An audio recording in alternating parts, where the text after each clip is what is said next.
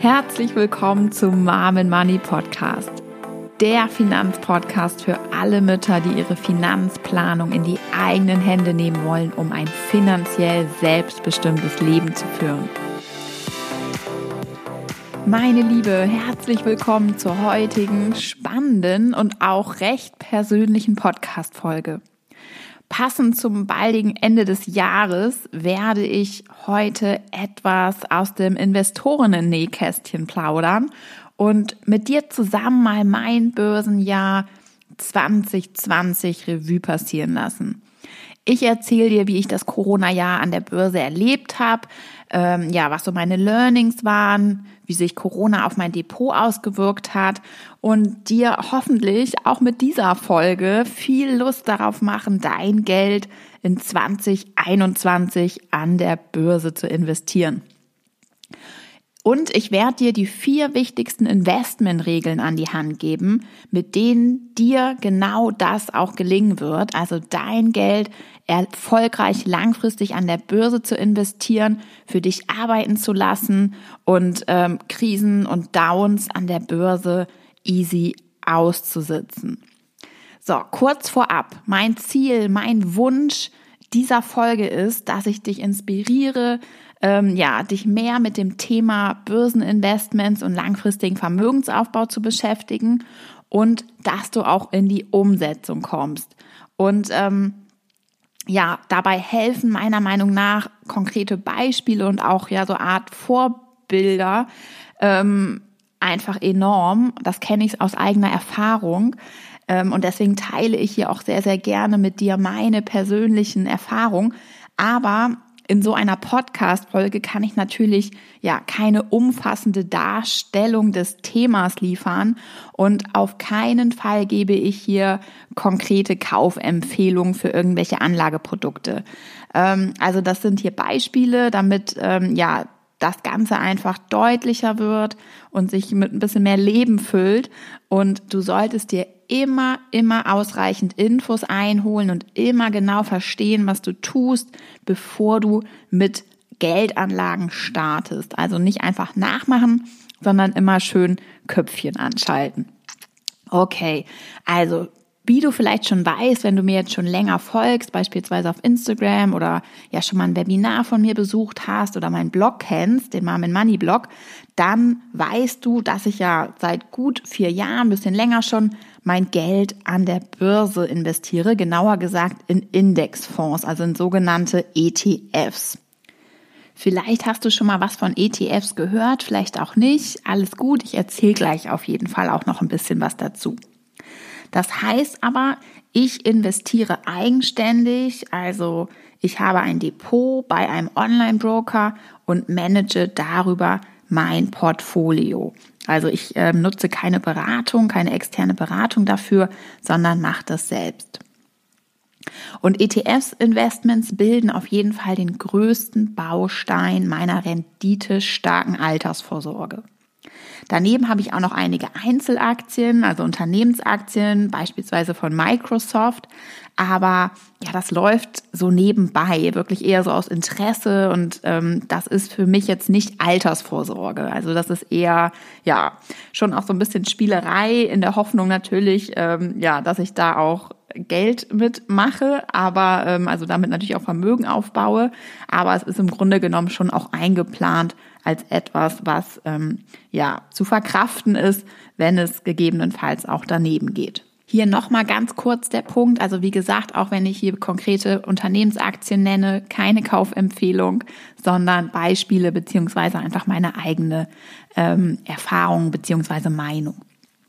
So, warum besteht denn nun ein Teil meiner Altersvorsorge aus Börseninvestments? Ich muss auch sagen, ein ziemlich großer Teil bei mir weil es für mich die einfachste und renditestärkste Möglichkeit ist, um die Rentenlücke zu schließen.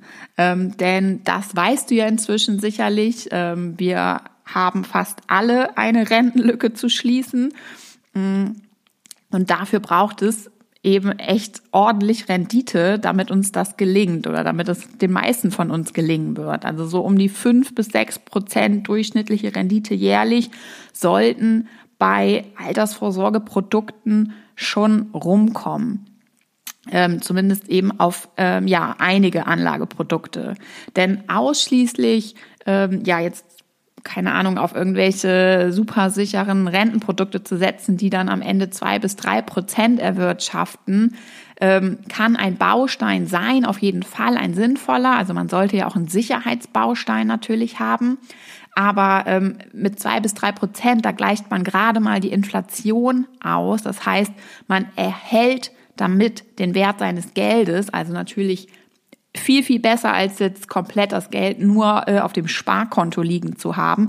Aber man baut damit natürlich auch nicht so viel Vermögen über die Jahre auf, dass es dann am Ende tatsächlich ausreicht. Warum setze ich denn jetzt in meiner Anlagestrategie vor allem auf ETFs und nicht auf Einzelaktien? Der Unterschied zwischen Einzelaktien und ETFs ist folgender. Wenn ich eine Aktie, also eine Einzelaktie kaufe, erhalte ich einen Anteil am Unternehmen. Also, wenn ich zum Beispiel eine Aktie von Microsoft oder Facebook erwerbe, gehört mir ein Stück Microsoft oder Facebook. Das ist ein Sachwert. Und wenn das Unternehmen Gewinne macht und sich beispielsweise dazu entschließt, diese auszuschütten, werden diese Gewinne in Form von Dividenden an die Aktionäre ausgeschüttet. Grundsätzlich eine feine Sache. Aber wenn jetzt Microsoft pleite geht, ähm, dann ist meine Aktie nichts mehr wert und mein Geld ist futsch. Und dieses sogenannte Einzelwertrisiko ähm, besteht immer bei Aktien, Einzelaktien. Und um dieses Risiko zu minimieren, müsste ich ganz viele verschiedene Aktien, also von den unterschiedlichsten Unternehmen, in den unterschiedlichsten Branchen kaufen, was sehr teuer und auch einfach sehr aufwendig ist. Denn ich müsste mich im Detail vorab mit den Unternehmen beschäftigen, ähm, ja, um dann zu entscheiden, ob ich eben in Aktien von diesem einen Unternehmen investieren möchte oder nicht. Und noch ein Punkt, das kenne ich nämlich von den wenigen Einzelaktien, die ich habe. Ähm, ich schaue viel häufiger nach der Performance meiner Einzelaktien ähm, als ich das eben mit meinem ETF-Depot mache. Warum, das erzähle ich dir gleich noch. Aber auf jeden Fall merke ich, dass ich da einfach viel involvierter bin und ja, viel mehr mitgehe und die ganze Sache halt beobachte. So, wie stehen die Kurse gerade, äh, wie entwickelt sich das Ganze und so weiter und so fort. Und das möchte ich nicht für meine Altersvorsorge. Also das Geld, das ich eben an der Börse für meine Altersvorsorge investiere, das soll ja einfach da liegen, das soll investiert sein, da soll eine Strategie zugrunde liegen, dass ich mich da eben nicht groß mit beschäftigen muss. Und ähm, ja, einfach kaum Zeit rein investieren muss. Da habe ich einfach keine Lust zu und wie gesagt auch ähm, keine Zeit, weil das ist ja jetzt ähm, nicht mein Hauptberuf in dem Sinne, meine Investments zu beobachten. Und hier kommen jetzt meine heißgeliebten ETFs ins Spiel. ETFs sind nämlich perfekt für alle, die ja eben keine Lust haben, keine Zeit ähm, dafür haben oder sie ja einfach auch nicht dafür aufbringen möchten, ähm, sich um die Investments zu kümmern und das ständig zu beobachten, zu analysieren, Aktienkurse zu studieren und so weiter. Und wie gesagt, ETFs sind nämlich keine Einzelaktien, sondern sogenannte Indexfonds. Also ein ETF kannst du dir so vorstellen. Du hast einen Eimer mit ganz vielen verschiedenen Aktien von zig Unternehmen aus den unterschiedlichsten Ländern und Branchen und ein Teil dieses Eimers kannst du erwerben, kannst du kaufen. Und mit diesem einen Teil, den du dort erwirbst, investierst du eben automatisch in alle Unternehmen, die in diesem Eimer enthalten sind. Und beim ETF spricht man auch von passiven Fonds. Und daneben gibt es eben auch noch aktive Fonds. Und das ist nochmal eine wichtige Unterscheidung. Denn aktive Fonds, da investiert man quasi auch in ein Eimeranteil, also auch in ganz, ganz viele Aktien, aber Dieser Eimer wird quasi von einem Fondsmanager aktiv gemanagt. Das heißt, da gibt es eine Person, die aktiv Anteile kauft oder verkauft, um die Performance des Fonds zu verbessern. Also das ist das Ziel ähm, dieses Fondsmanagers. Aber aufgrund anfallender Gebühren, weil der Fondsmanager will natürlich auch bezahlt werden, ist das in der Regel sehr, sehr teuer für die Anlegerin, schmälert die Rendite und zig Studien zufolge gelingt es dem Fondsmanager in der Regel dann noch nicht mal, ähm, durch dieses ständige Hin- und Herverkaufe eine höhere Rendite zu erreichen. Also das liegt dann einmal natürlich auch an den Gebühren, die fällig werden. Also die werden ja abgezogen von der Rendite. Das heißt, da liegt einmal ein Grund mit, ähm, warum grundsätzlich dann für die Rendite eben geringer ausfällt für die Anlegerin, aber auch tatsächlich ähm, die Strategie an sich funktioniert fast nie. Also zu versuchen, den Markt zu schlagen, zu versuchen durch ähm, aktives An- und Verkaufen ähm, bestimmter Aktien wird am Ende in der Regel kein besseres ähm, Ergebnis erzielt. Und bei den ETFs handelt es sich, wie gesagt, um passive Aktienfonds. Und die heißen deswegen so, weil sie einfach nur einen Index nachbilden, und zwar ihren Vergleichsindex. Und das passiert mit einem Computer. Also da gibt es kein, keine Person, kein Fondsmanager, der da aktiv ähm, mit eingeschaltet ist. So, und was ist jetzt so ein Index? Im Grunde bildet so ein Index ganz einfach einen Markt ab und das macht er ganz dynamisch. Also das heißt, der passt sich immer den aktuellen Gegebenheiten an. Du kennst ja bestimmt den DAX, den deutschen Aktienindex. Diese Kurve, ähm, die beinhaltet die 30 größten Unternehmen Deutschlands. Und ein ETF auf den DAX würde jetzt die Anteile an diesen 30 Unternehmen kaufen. Und mehr macht er gar nicht. Also das ist relativ unspektakulär und langweilig. Das heißt, stell dir jetzt mal vor, du hast jetzt einen Anteil eines DAX-ETFs gekauft, dann sinkt der Wert deines DAX-ETFs auch dann, wenn der DAX fällt. Und er würde steigen, wenn der DAX steigen würde, also wenn die Kurve des DAX nach oben gehen würde. Dann würde auch der Wert deines ETF-Anteils steigen. Der ETF folgt also ziemlich stumpf und langweilig seinem Vergleichsindex. Und das Geniale an ETFs ist, es gibt nicht nur ETFs auf den DAX, sondern auf ganz viele verschiedene Indizes wie zum Beispiel auf den MSCI World Index. Und dieser Index listet über 1600 der erfolgreichsten Unternehmen weltweit und branchenweit wie zum Beispiel Facebook, Microsoft, Apple. Ähm, und das heißt, du kannst mit nur einem Investment, also einem Kauf, in 1600 Unternehmen gleichzeitig investieren. Und das streut natürlich dein Risiko enorm. Also wenn wir jetzt nochmal an unsere Einzelaktien Microsoft das Microsoft-Beispiel denken vom Anfang. Wenn ich zum Beispiel ein Drittel meines Geldes, mal angenommen in Microsoft investiere, und das Unternehmen geht pleite, macht die Biege, dann verliere ich ja auf einen Schlag ein Drittel meines Geldes.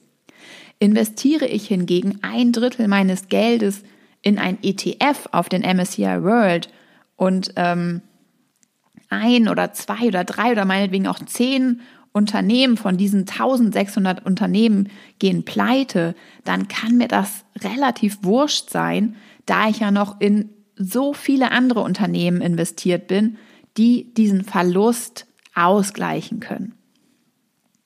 Und neben Aktien ist es auch möglich, über ETFs in Immobilien, Rohstoffe und Anleihen zu investieren.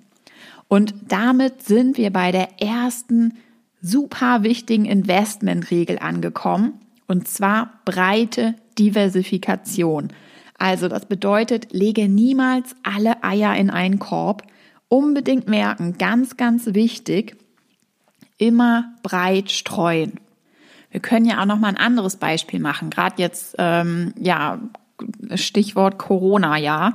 Ähm, da gab es jetzt auch einige Branchen, ähm, wenn wir jetzt an die Reisebranche zum Beispiel denken, ähm, die Flugzeugbranche, also die hat es so hart getroffen, wenn ich jetzt ja hauptsächlich mein Geld in diese Unternehmen in, äh, gesteckt habe in Form von Aktien, dann ähm, ja wäre das sehr sehr bitter dieses Jahr für mich gelaufen. Und deswegen ist eben ja diese wirklich breite Diversifikation, also weltweit, branchenweit, so so wichtig und das lässt sich eben über ETFs wunderbar darstellen.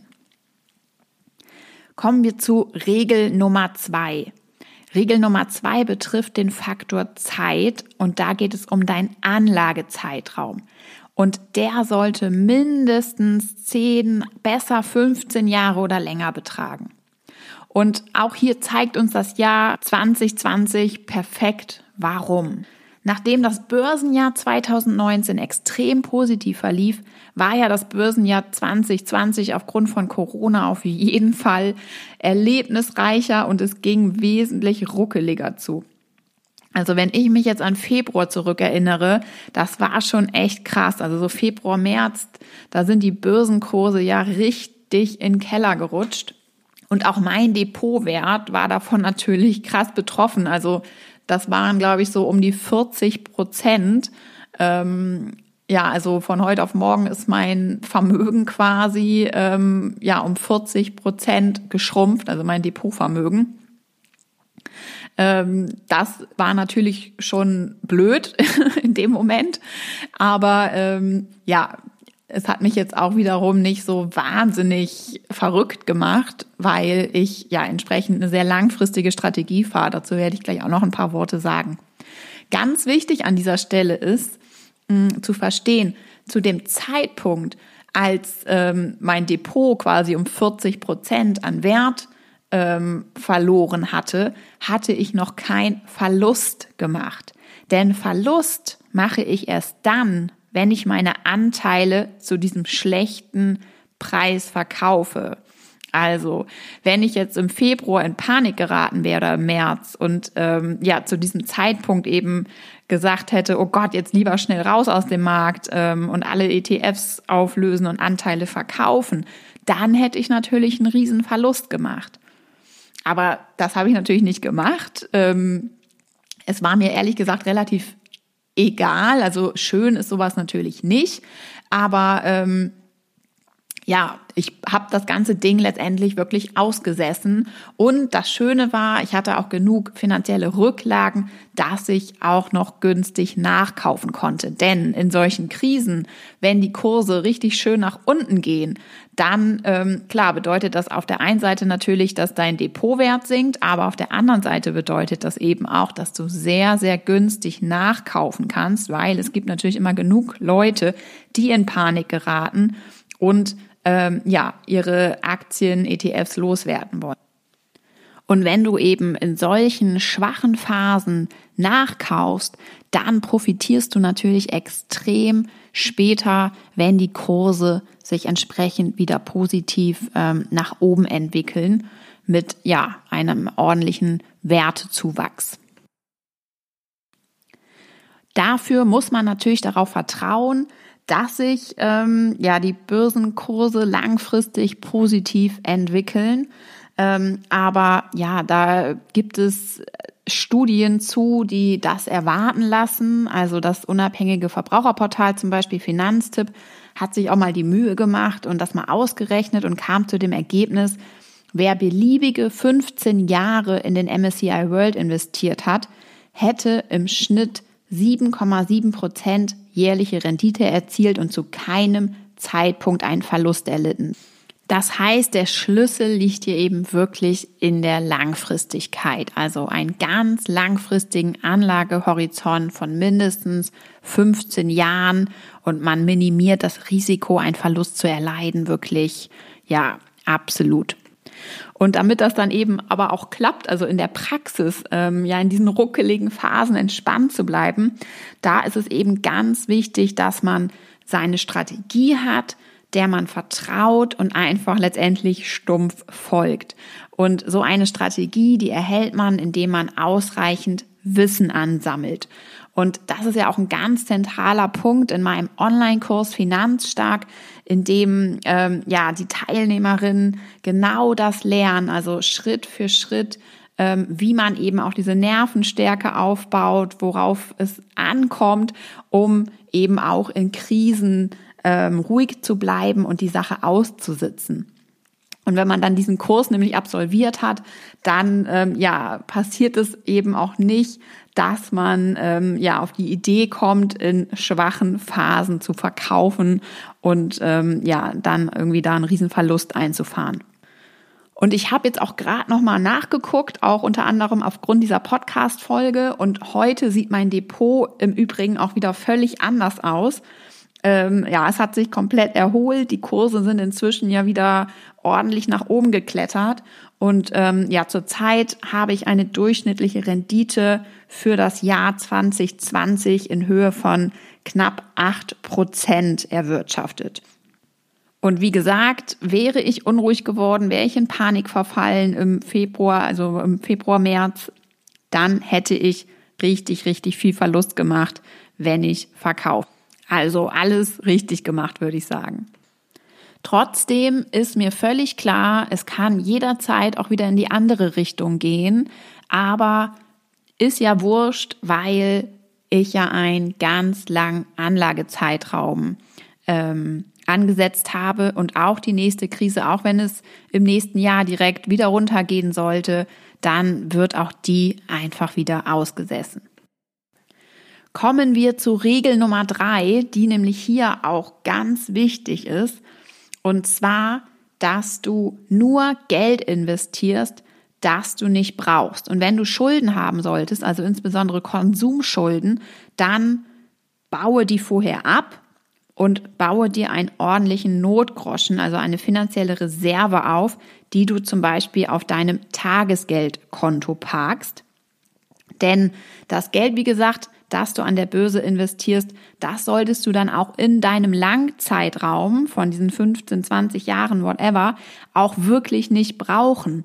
Ähm, also du solltest auf keinen Fall ja irgendwie in die Situation kommen, dass du einen Unfall hast, dein Auto muss in die Werkstatt ähm, und du musst irgendwie dein Depot auflösen oder Anteile verkaufen, ähm, um diese Rechnung bezahlen zu können. Und es ist irgendwie gerade eine schwache Phase an der Börse. Also auf keinen Fall, das ist eben ganz, ganz wichtig auch bei der ganzen Geschichte, dass du entsprechend ordentlich liquide Mittel irgendwo liegen hast, nicht an der Börse, sondern ja, irgendwo, wo du direkt drankommst, beispielsweise auf deinem Tagesgeldkonto.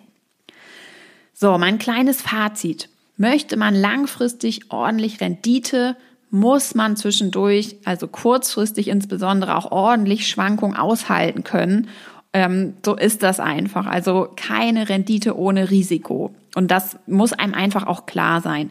Risiko bedeutet in diesem Zusammenhang aber eben insbesondere Schwankungen. Also ja, was wir ja nun alles besprochen haben. Ne? Es kann natürlich hoch und runter gehen, auch einzelne Branchen und, und Unternehmen kann es mal so richtig zerlegen. Deswegen ja eben so wichtig, ähm, breite Diversifikation und entsprechend eine ganz langfristige Anlagezeitraum, um eben dieses Risiko zu minimieren. Und damit ist es eben auch entsprechend absolut beherrschbar. Denn ich persönlich habe ja viel weniger Angst vor Schwankungen, muss ich sagen, als vor der Inflation. Also ähm, und das Verrückte ist irgendwie, dass dieses Risiko die meisten Deutschen eingehen, indem sie eben das Geld ja nur auf ihrem Sparkonto liegen haben. Und ähm, das ist eben ja wirklich ja ein großes Risiko, weil dort verliert das Geld eben langfristig an Wert. Man kann es auch anders ausdrücken, gar nichts zu tun und das ganze Geld einfach nur auf dem Tagesgeldkonto oder Girokonto liegen zu lassen, ist keine gute Idee. Denn das Geld verliert dort real an Wert. Ähm, und ja, du kannst ja später quasi weniger von deinem Geld kaufen. Der Faktor Zeit ist dann auch noch in einem anderen Zusammenhang ähm, wichtig. Und zwar betrifft das die Frage, ähm, wann man mit dem Investieren starten sollte. Und da gibt es eigentlich nur eine richtige Antwort. Und das heißt, so früh wie möglich. Warum ist das denn so? Bleiben wir nochmal bei unserem MSCI World Beispiel. Also, wir machen jetzt mal ein Beispiel. Julia investiert ihr Geld über 35 Jahre in ein ETF auf den MSCI World.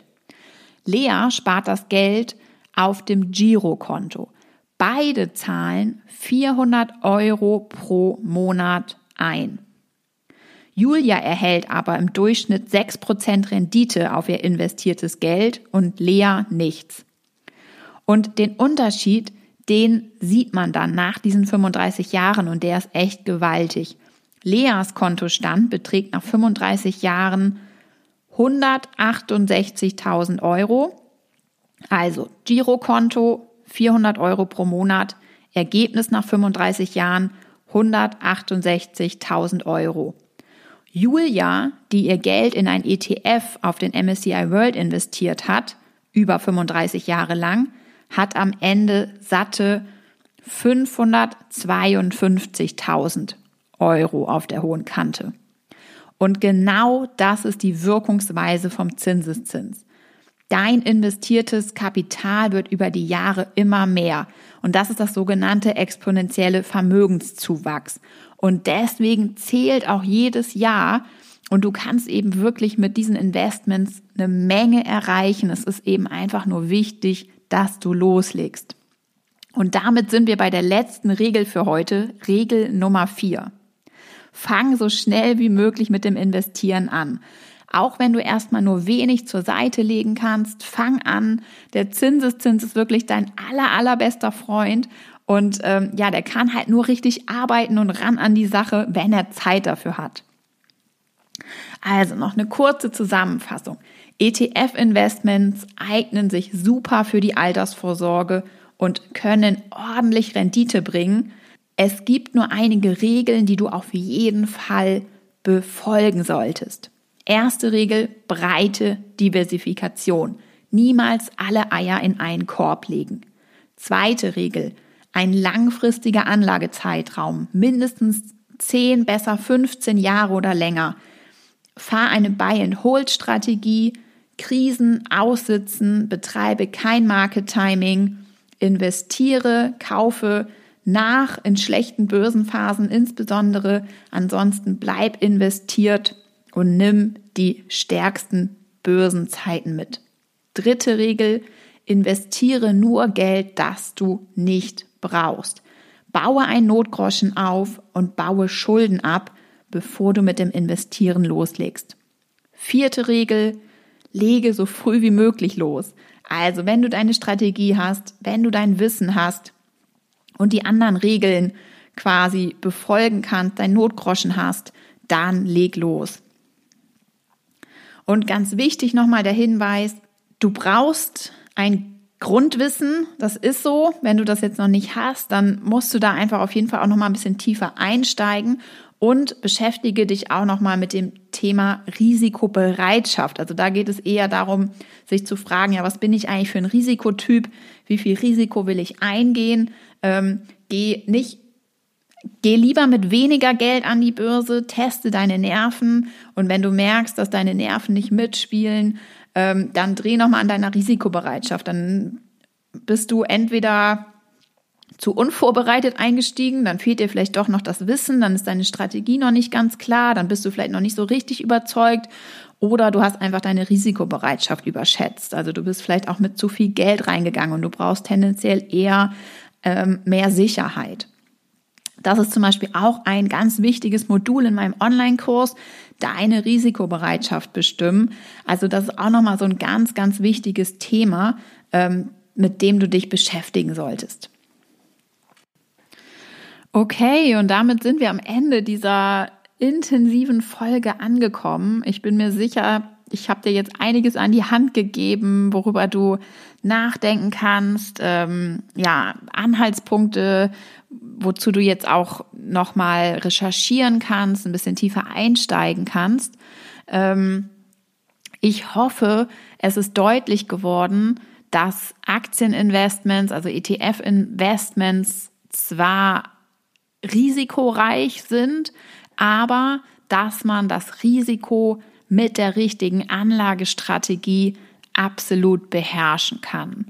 Mm, und ich ja, würde mich riesig freuen, wenn du jetzt motiviert und inspiriert bist, dein Geld langfristig eigenständig in ETFs zu investieren.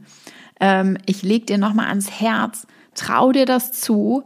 Ähm, du schaffst das, du kannst das auch wirklich selbst machen. Ähm, und der Vorteil ist eben einfach, wenn du es selbst machst, also jetzt nicht an irgendeine Beratung abgibst, dass du die Kontrolle über deine Investments behältst und dass du von der Rendite profitierst und nicht andere.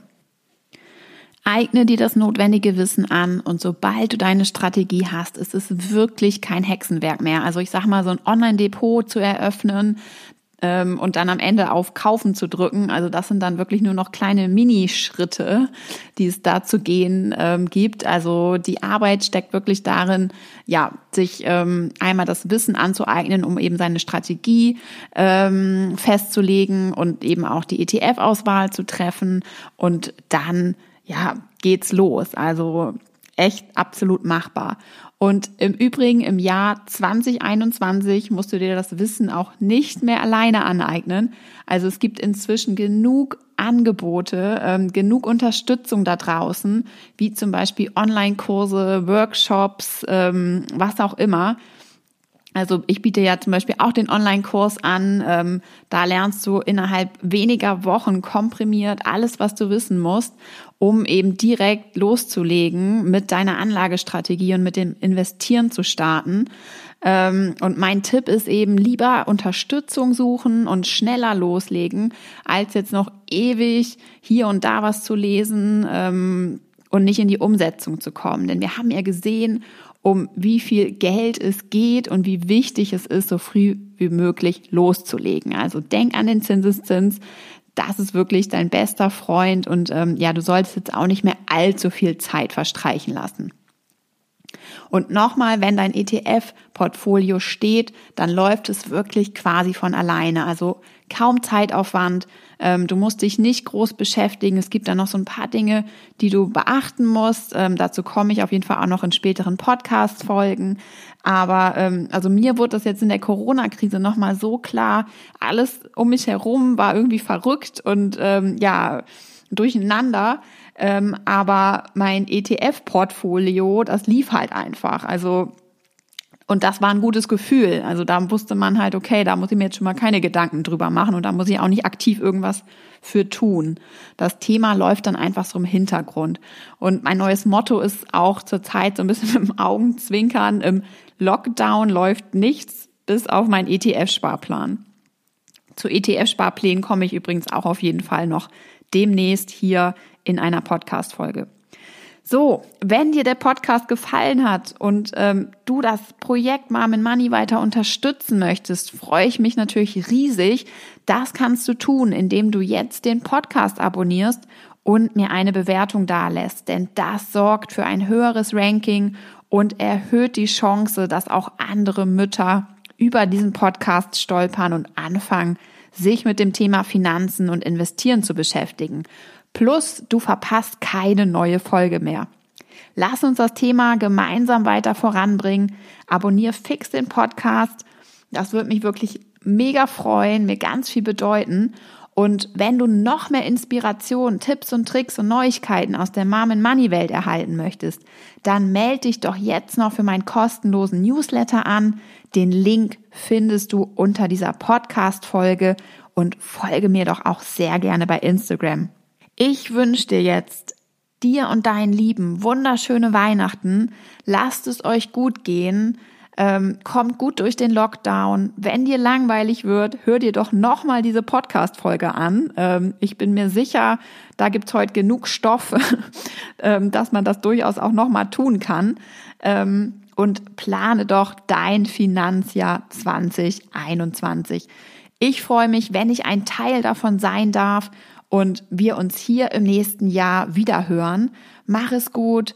Ähm, ich drück dich digital. Bis bald, deine Ina.